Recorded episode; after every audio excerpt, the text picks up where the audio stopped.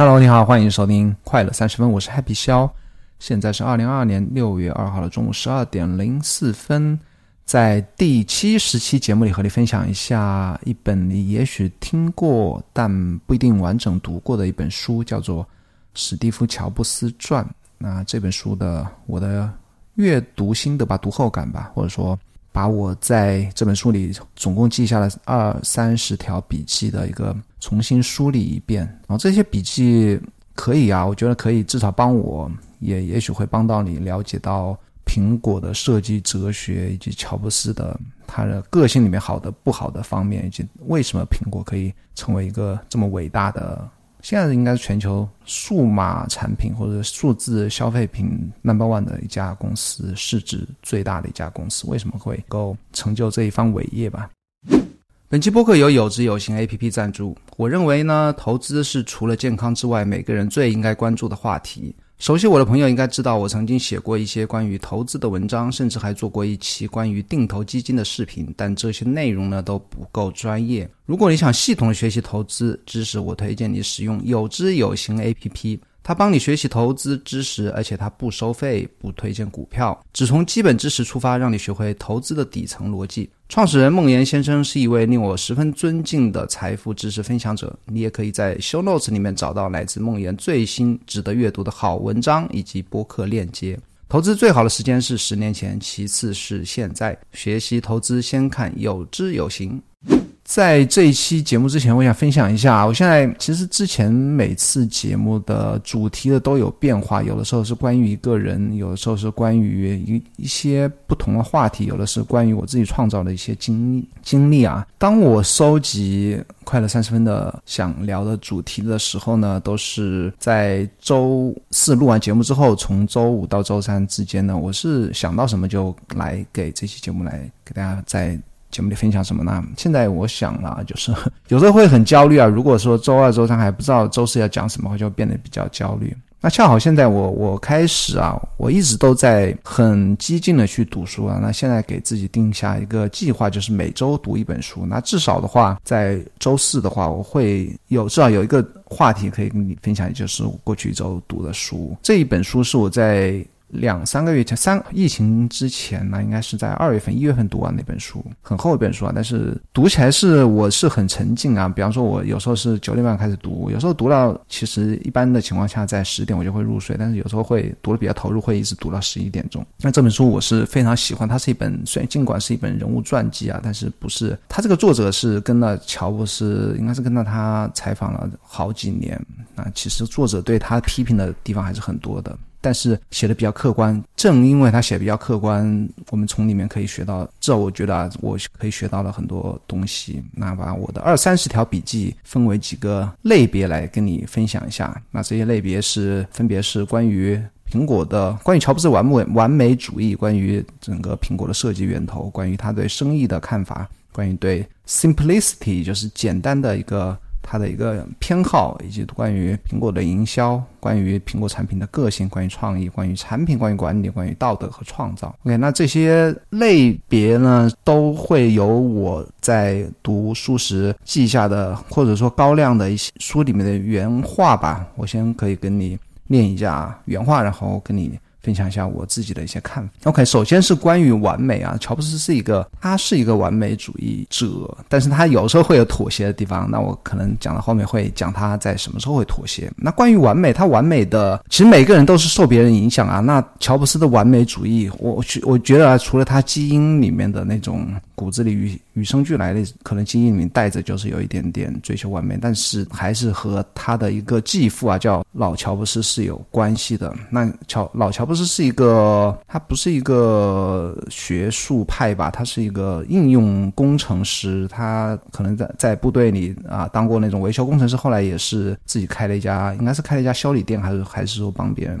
就是做那种汽车修理的工作，他自己也喜欢，特别喜欢做手工啊，特别是对汽车有痴迷的爱好，或者自自己家里也会捣鼓一些东西，那经常就会把乔布斯带着。最后，乔布斯对汽车没感兴趣啊，但是还是跟老乔布斯有关系。那完美主义的是来源是在什么地方呢？我跟大家念一段这一个书里的原文啊。那老乔布斯说：“把柜子的。”把柜子和栅栏的背面制作好也十分重要。尽管这些地方人们看不到，然后他喜欢追求完美，即使别人看不到的地方，他也会很关心。这是对老乔布斯的一段描述。那我相信，特别是在对于制作别人别人看不到的地方，也把它制作的十分完美。这个观点呢，我觉得他是完全继承了乔布斯是完全继承了老乔布斯的一个对于手工创造或者说对自己的作品的一个追求吧。那体现在什么地方呢？体现在苹果电脑它它的内部结构啊，它的整个印刷版的。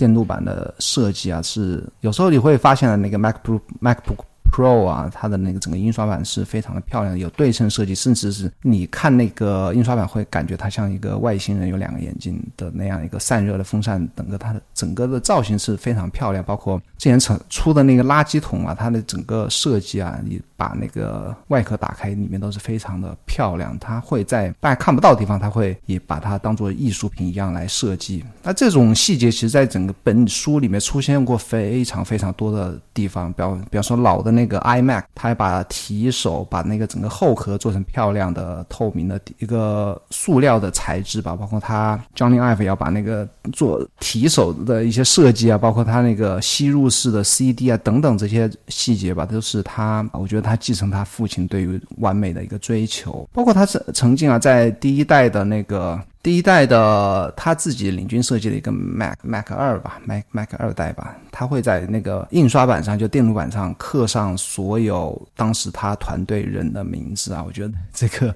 是体现在他特别喜欢在大家看不到的地方来把它做的一个像艺术品一样来。下一个是关于设计的源头，那这个关于设计源头也是我读这本书才知道的啊，就是乔布斯他对他整个的产品啊，比方说那种他对玻璃的或者那种透明半透明的塑料和对玻璃的那个一个痴迷吧，是跟一个叫做艾奇乐的这样一个。房地产商或者说房屋建造公司是有关的。那我念一下这些原文。比方说，乔布斯说，他对艾奇乐建造的房屋的欣赏，激发了他为大众制造设计精良产品的热情。那其实你可以去搜一下呢，艾奇乐啊，这个。他造的房子的一个造型，它其实就是有大片的落地窗，然后整个房子的结构很简单。他是帮他这个这个房地产商呢，他不是设计豪宅，当然后来是走豪宅路线啊。他是当时在洛杉矶是帮平民去做漂亮又实用又好看又又平价的房子。那房子特点就是有大块的落地窗，然后晚上去点开灯啊，从外面往里面看是非常漂亮的。整个造型是比较方方正正的，比较比较简单的一个可以说是包豪斯的一个设计风格吧。那乔布斯。整个后来的苹果设计，你如果看那个房子，就会知道他为什么说这个。我为什么说，或者说这本书里为什么说乔布斯的设计源头是来自于这家房地产建筑公司？包括乔布斯小时候就在他自己住的房子，就是就是这个艾奇勒建造的。包括啊，苹果的另一位创始人，他的搭档呢，史蒂夫沃。兹尼亚也是，他们这两个人住的房子在在那个洛杉矶都是这家公司所建造的。我后来又查了一点资料，跟念给你听一下。从一九五零年到一九七四年，这家公司在加州很多小住宅小片区呢，建造了超过一点一万座的房子。受美国建筑大师弗兰克赖特为美国人。普通人提出的现代简约型住房观点的启发，爱奇乐建造的房屋价格都不高，配置大块落地墙、开放式隔间、无遮挡的梁柱、混凝土地板和很多推拉玻璃门，正如艾奇勒建造的房屋一样，艺术性和大规这一段话是。啊，乔布斯传的原文呐，正如艾奇勒的房屋一样，艺术性和大规模生产的能力结合到了一起。那这个也是苹果的，就是它既是艺艺术品，也能像 iPhone 一样的卖出几十亿部，对不对？就是艺术性和规模生产，包括的低成本，它是很好的一个结合。那这这也是整个苹果的设计的一个源头啊，至少是非常重要的一个源头，概念的来源之一。那下一个是关于生意啊，其实我所有的引用啊都是按照一个时间线呢。到现在我之所以开始聊生意，是因为我读到这个乔布斯传的引用是来自于他和那个另外创始人呢，Steve 开始要把是那个叫什么沃尼克沃尼克阿克的一个对于苹果的一个偏好，从一个业余爱好者转向一个。普通大众消费品的一个决定是乔布斯来做的。那原文是这样写的，他说：“希乔布斯说，希望电脑拿到手就可以运行的人是其数量是业余爱好者的一千倍。”那这是这是当时他们两个有一点要分道扬镳的时候。乔布斯的一个方向，他就是想做大众都可以用的一个电脑。这里我要提一句啊，就是啊，我曾经在推特看到一个人，他列举了三种 nerd，nerd 就是书呆子啊。他说有有一种 nerd 是普通的 nerd，那普通 nerd 占所有人群的百分之二到百分之三左右。那还有一种 nerd 是友善的 nerd，就是他自己书呆子，他可能是宅男，或者说对电脑或者说对某种东西特别痴迷那种。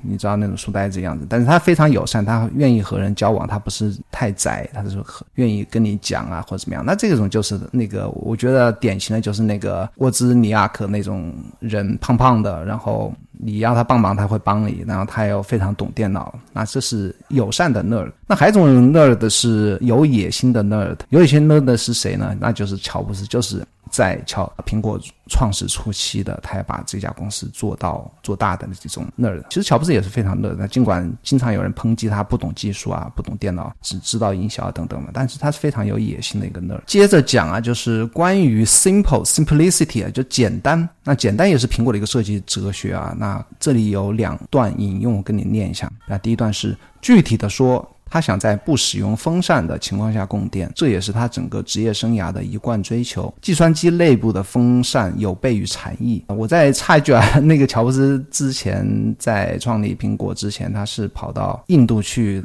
去待了一段时间，他当时是你知道那种嬉皮士在七六七十年代的嬉皮士风潮嘛，都都对那种佛教啊，对印度是有对大麻呀、抽大麻等等嘛，迷幻药啊等等，包括 Bob Dylan 等等啊，这些东西都是有关系的。他当时也是跑到印度去学了一段时间。OK，那继续，他们的噪音会让人无法集中精神，所以说你可以看苹果产品的话，包括现在啊，他们是能不用风扇是尽量不要用不要用风扇的。然后下一段是在宣传册顶端，麦肯纳放上了一句格言，这句话被普遍认为出自列奥纳多·达芬奇，也成了乔布斯设计理念的决定性准则。至繁贵于至简，英文是 sim Simplicity is the Ultimate sophistication，简单是复杂的终极状态吧。乔布斯的包括 iPad 呀，你看 iPad 它那个它其实 iPad 的功能它其实是还是非常复杂的，包括它连上那个 iTunes 之后，它其实它功能是非常强大。但是这个东西你只要拿上手，它中间一个播放键，外面一个圈滚轮。只要是哪怕小朋友，包括小朋友 iPad 吧，那小朋友也不需要你教他怎么用，他拿上去手滑滑滑都会用了。但这就是，但是你要说 iPad 的功能复不复杂，这个产品设计复不复复杂，它的硬件复不复杂，它是非常复杂，它甚至是非常强大的一一部电脑，但是它用起来是非常简单。那这就是。苹果关于 simple 的一个哲学吧。那下一个是关于营销的哲学。那其实营销的哲学啊，尽管乔布斯，我刚才说的，他是一个有野心的 nerd，但是他并不是一个营销的高手，并不是一个成功的啊，并不是一个啊商人吧。他整个关于营销的哲学是来自于哪里呢？来自于他的一个可以说是他的教父吧，叫做马库拉。马库拉也曾经是他曾经任任任职于仙童公司，也是半导体现在半导体非牛非常牛的仙童公司和英特尔公司。之后成为美国的天使投资者及美国呃及苹果公公司的第二任 CEO。他是苹果的第一位大股东和主席，对乔布斯形同慈父，也对苹果的早期发展提出过大量的支持和意见。那整个苹果的营销哲学基本上来自于。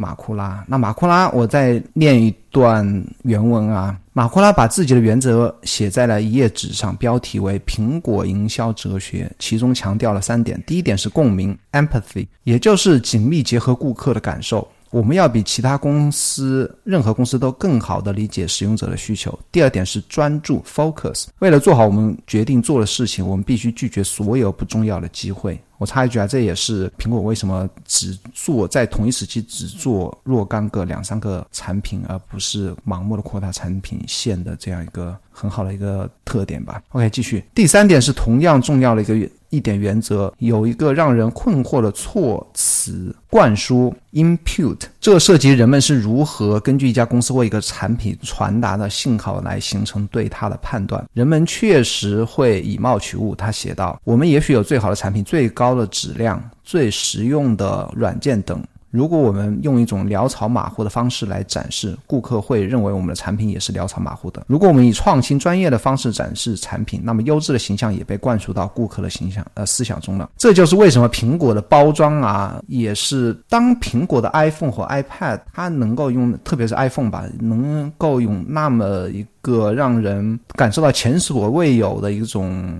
不能说豪华吧，就是前所未有的一种包装方式来包装的时候呢，在它之前是没有任何一家公司，特别是消费品或者说数码产品公司能够像 iPhone 那样包装它的一个产品的，以及苹果专门专卖店的它整个设计的风格以及设计的那种大块的很多很多店都是那种大型的落地玻璃啊，其实那个你可以看到很多苹果。它的直营店的它那个落地玻璃的风格，其实和刚才讲的那个爱奇乐的房屋其实是有一点类似的。你如果去翻爱奇乐的房屋，你可以看到他们很多东西设计哲学都是方方面面都会有那种共同点。OK，那关于灌输我还要讲一下，其实苹果的，我觉得它整个哲学啊，就在灌输这一点上是体会的最好的。其实乔布斯，你可以看他所有的发布会，他有时候会讲硬件吧，但是他更强调的是一种使用方式，你的生活方式。他不会跟你讲说我的产我在卖一个什么产品，我在这个产品有什么功能。他会跟你讲说什么？他会跟你讲你你现在的困难是什么？你比方说他买 iPad，你可以他会觉得你现在一个 iPad 你只能听十首歌、二十二十首歌，或者说你的 iPad 使用不方便，或者说你不知道哪里去买正版软件。所以说我的 iPad 可以放一千首歌在你的口袋里面，而且你可以直接在我的 iTunes 里面买正版的。一个软件，他不会跟你讲，我说我的 iPad 哎音质是用了什么什么芯片，音质多好，或者我的硬盘是用了松下的二十 G，可以放多少多少歌曲。而且他讲的一个是一个使用的体验，他会讲你之之前的生活是什么样子，然后跟你讲我开始用苹果产品之后的生活是什么样子的。这个就是灌输啊，就是他给你灌输一种观念是什么？就苹果的产品是一个非常好用的，是非常高档的，非常能够改善我生活的这样一种这种产品的一种形象吧。包括我昨天我要插一句。昨天学到一个词啊，也是也是一种不光是产呃在市场营销、产品营销或者说公司营销上，甚至是啊政府或者说媒体都会用到一种心理上的一个改变别人的一种方法吧，叫 nudge，n u d g e。那 nudge 这个英文单词的翻译翻译是什么？稍微的挪动你一下，或者说移动了一下。那在 nudge 在在心理学里面，它指的什么意思呢？就是指不强制你去做什么事情，不改变你现在的行为方式，不不破坏你的任何的。比方说，我比方说我要去厕所小便，对不对？啊，小便的有很多小便池上会贴一个笑话，或者说贴一个告示，说让你去离小便池近一点。他没有强强制你去这么做。他如果用一个比较幽默的方式，能够让你能够离这个我说的男生小便啊，离小便池更近一点呢？他这个这一段话或这一段幽默词，或者是这一段广告呢，它其实对你就是形成了一种垃圾。包括整个媒体对于大众宣传的舆论导向的一种宣传方式吧，我觉得也是心理学上这一种叫做 nudge 或 nudging 的一种。我觉得这个苹果的营销哲学里面在灌输这一点啊，它其实也是一种 nudge。OK，那讲下一点关于个性啊，关于乔布斯的个性。那乔布斯的个性在整本书里面提到最多的一个词就是现实扭曲立场。什么叫现实扭曲立场呢？他会当他和别人讲话、和别人争论，或者说跟别人宣传什么事情的时候，他会不顾现实是什么，而直接讲出他认为的现实是什么，或者说他想要你认为的现实是什么。我来念一段话：乔布斯会断言一些事情可能是历史世界历史上的一个事件，或者是叙述一场会议上某人提出了一个观点，但完全不考虑事实是什么。这源自他对现实的有意。蔑视不光是对别人，也是对自己。他可以欺骗他自己。比尔·阿特金说。第二段话是：到一九八三年，那些最熟悉他现实扭曲立场的人有了进一步的发现。如果必要，他可以，他们可以不动声色地忽略他的命令。如果事实证明他是正确的，乔布斯就会欣赏他们的叛逆态度和敢于无视权威的意愿。那是这一段就要引申到下面我要讲的一个，也是关于乔布斯一个个性啊，就他有时候会不顾事实去去断言一些错误的一些话，但是呢，他为目的就是要影响对方嘛，影响你。但是如果你对自己的专业特别有信心啊，你就应该坚持自己的坚持自己的立场。乔布斯特别尊重那些坚持自己立场，而且你如果是对的，你也很坚持的话，他会非常尊敬这这些人。那这就是他的关于个性的第二个方面，他非常的直截了当。讲话非常直截了当。他如果不喜欢你，或者说开会的时候他觉得你们都在浪费时间，他会直截了当说出来。而且他也非常尊重那些直截了当的人。我来念两念念两段原文啊。第一段是：近年来，无论是在他的私人生活中还是职业生涯中，他的核心圈子里聚集的都是真正的强者，而不是献媚者。这个是他和什么样的人交往啊？你可以看到他不太喜欢和兜圈子的人交往。第二段是乔布斯盯着最后一页，抬头看了看兰德，拥抱了他。不过他们有一个小分歧：兰德在字母一上用了暗黄色，而乔布斯希望这，而乔布斯希望他能改为更加明亮的传统的黄色。兰德用拳头猛击猛击桌子，说。我做这行已经五十年了，我知道自己在做什么。最后，乔布斯妥协了。你可以看到，当你是一个职业者，是一个专业人士，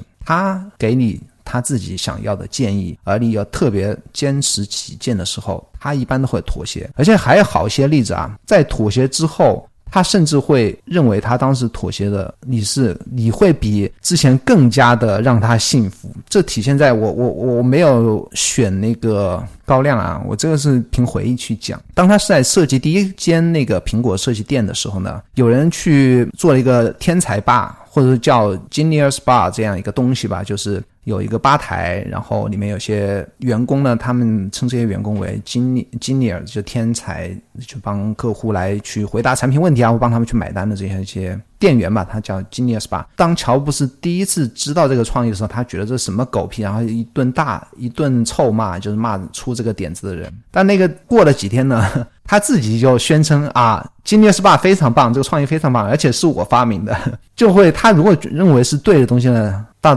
到最后呢，他是会承认你的正确，当然有时候他会就把这个功劳揽到自己头上啊。我接下来讲创意，创意是苹果的，我觉得立命之本吧，就是它整个苹果，如果它没有创意这个东西在的话呢，那再好的营销或再好的。产品设计，它也只是跟大家来去竞争，而不是引领市场。苹果也就不会是苹果了。创意，我觉得创意对苹果是非常重要的。然后开始练一些原文啊。乔布斯把他带到外面去欣赏那辆保时捷，他告诉阿特金森。伟大的艺术品不必跟随，不必追随追随潮流，他们自身就可以引领潮流。那这是他的一段原话。他认为他的产品没有必要去 follow 别人，实际上也是的。苹果的东西一直都是被别人追随，包括近两年的 Apple Watch，包括 AirPod，之前的那些电脑什么就不说了啊。下一段是乔布斯引用了冰球明星韦恩。格雷沃茨格雷茨基的名言：“要向着冰球运动的方向滑，而不是它现在的位置。”意味着什么呢？意味着你不应该追求市场的需要，你不应该追求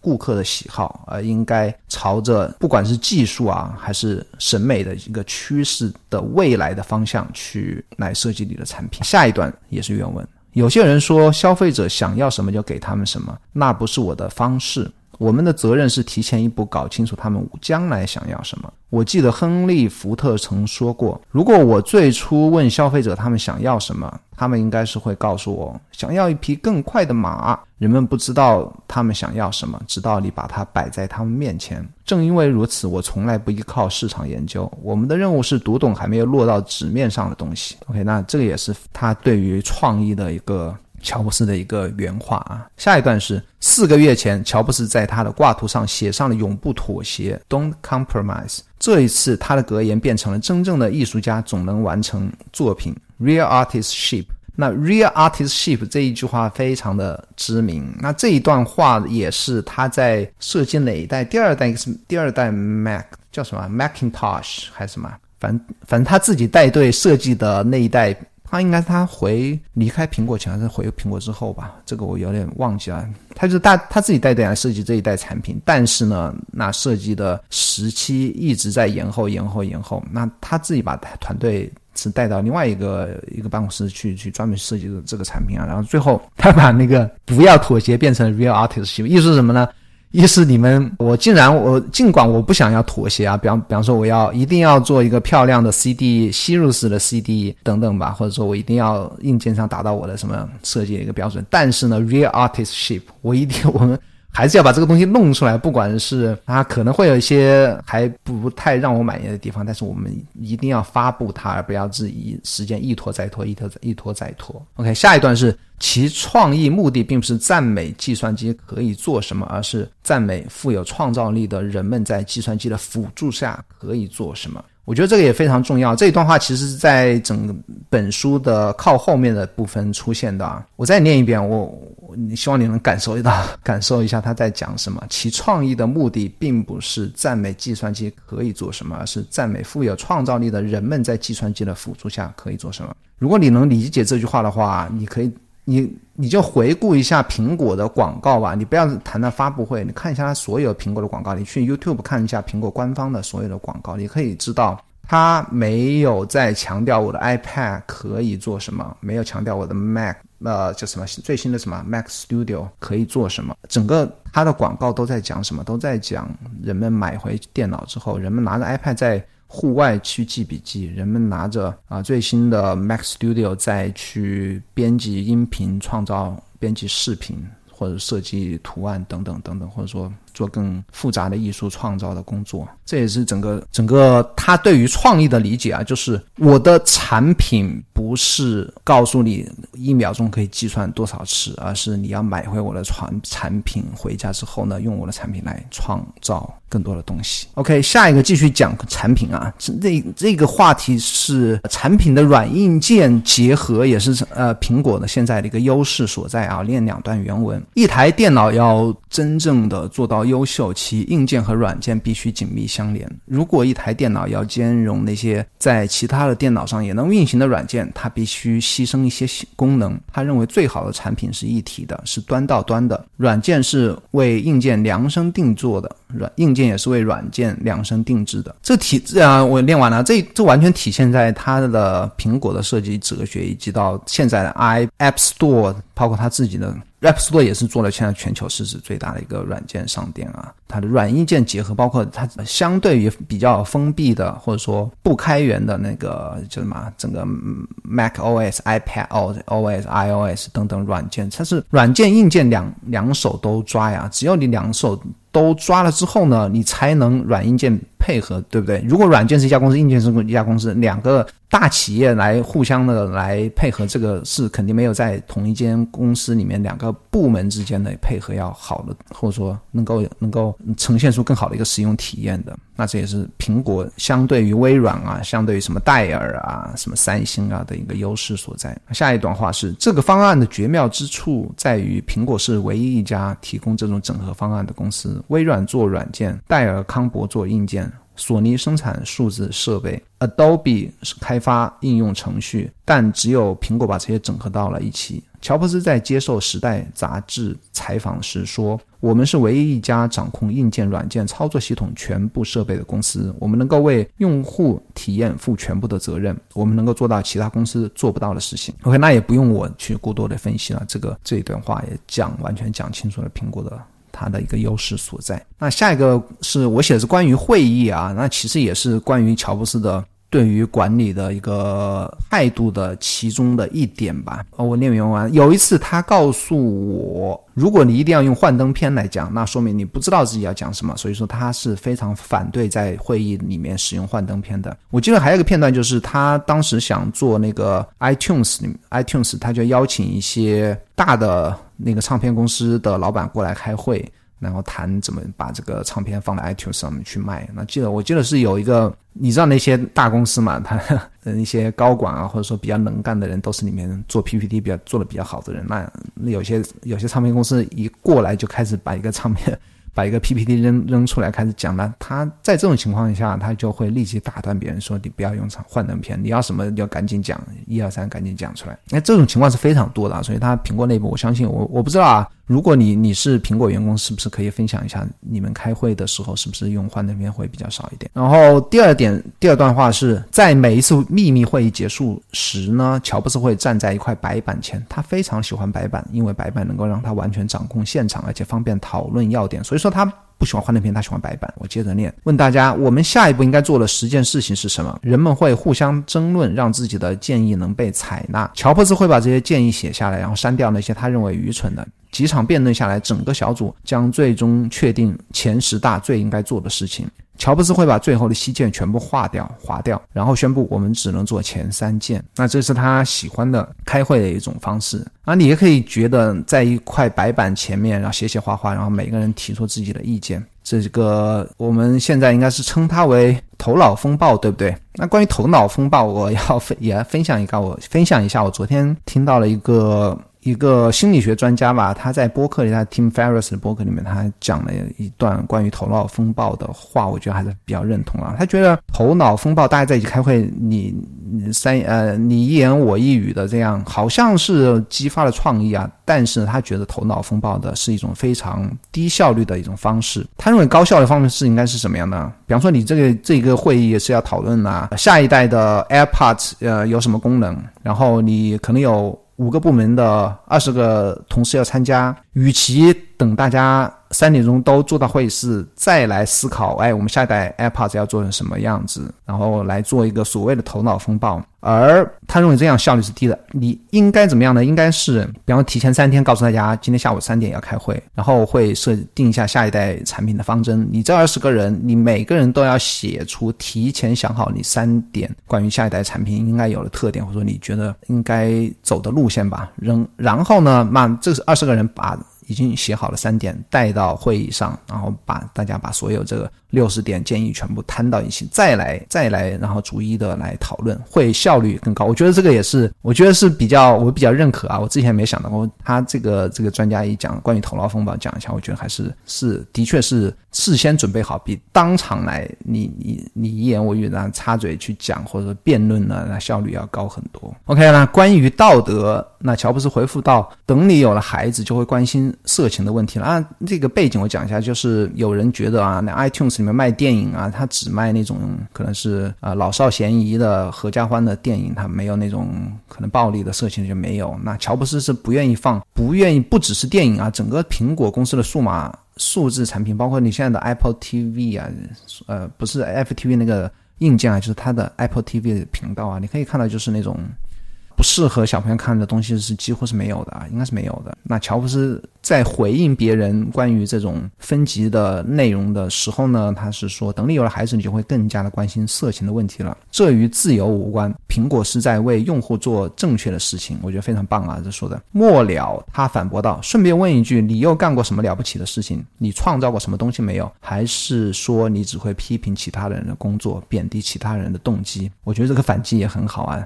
有的人，我觉得。这是批评和贬低，或者说反呃提意见是非常简单的事情，任何人都可以做。但是创造呢是会，如果如果你没有创造过什么东西，而只是喜欢张啊嘴巴张张就去去批评别人呢，我觉得那这样的人。乔布斯是不会尊重你的。OK，最后一点呢，就我想讲的已经讲完了。那还有一点，我是写在叫做其他，因为这一点我觉得还挺有趣味的。因为乔布呃，苹果公司曾经和一家叫做青蛙设计 （Frog design 这样一家公司去有长期的合作。那 Frog Design 帮，我觉得他，我记得他是帮苹果设计的第一，就是那个非常经典的 Macintosh 那个一体机，应该是那个苹果是那个青蛙设计设计的。这这是一段那个。书里面的一个标注，它不是出现在书的原文，它是它是这样写的：，它两千年青蛙设计更名。Frog Design 更啊更名啊更名之前可能不叫这个名字，现在改改名为 Frog Design，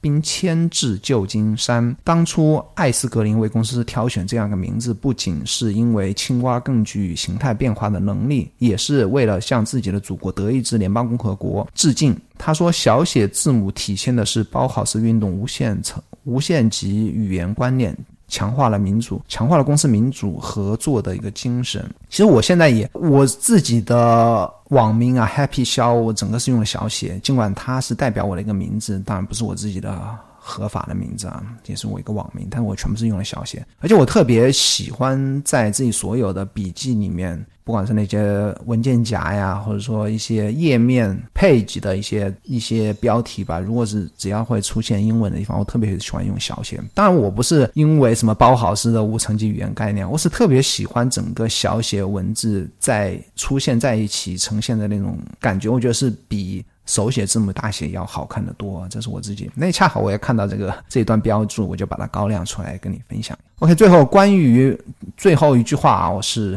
做一个收尾吧，就是关于不断创造，那也是引用一段乔布斯原文吧，那就是我一直一直试图做的事情，不断的前进。否则，就像迪伦所说，如果你不忙着求生，你就是在忙着求死求死。那 Bob Dylan 也是乔布斯非常喜欢的，最后也是有跟他有有合作的一个一个传奇的歌手。OK，那这期节目到这里就结束了，三十九分钟，我待会切一下，应该是。控制在四十分钟之内。如果你喜欢这个节目的话，请帮我在苹果播客或者说 Spotify 点击订阅，并给我好评，留下你的评论，我会在节目里念出来。我最近开始写两，我总共有两份六十来份，一份叫做可乐啊，然后现在开始写一份叫做零度日报的，我觉得写的非常非常的棒，对我自己来说写的非常棒的一份每天更新的六十来的，欢迎你去看一下，那所有的这些网址呢都可以看，在我自己的博客 happy 笑点 com 可以看到。那咱们下个礼拜四再见，拜拜。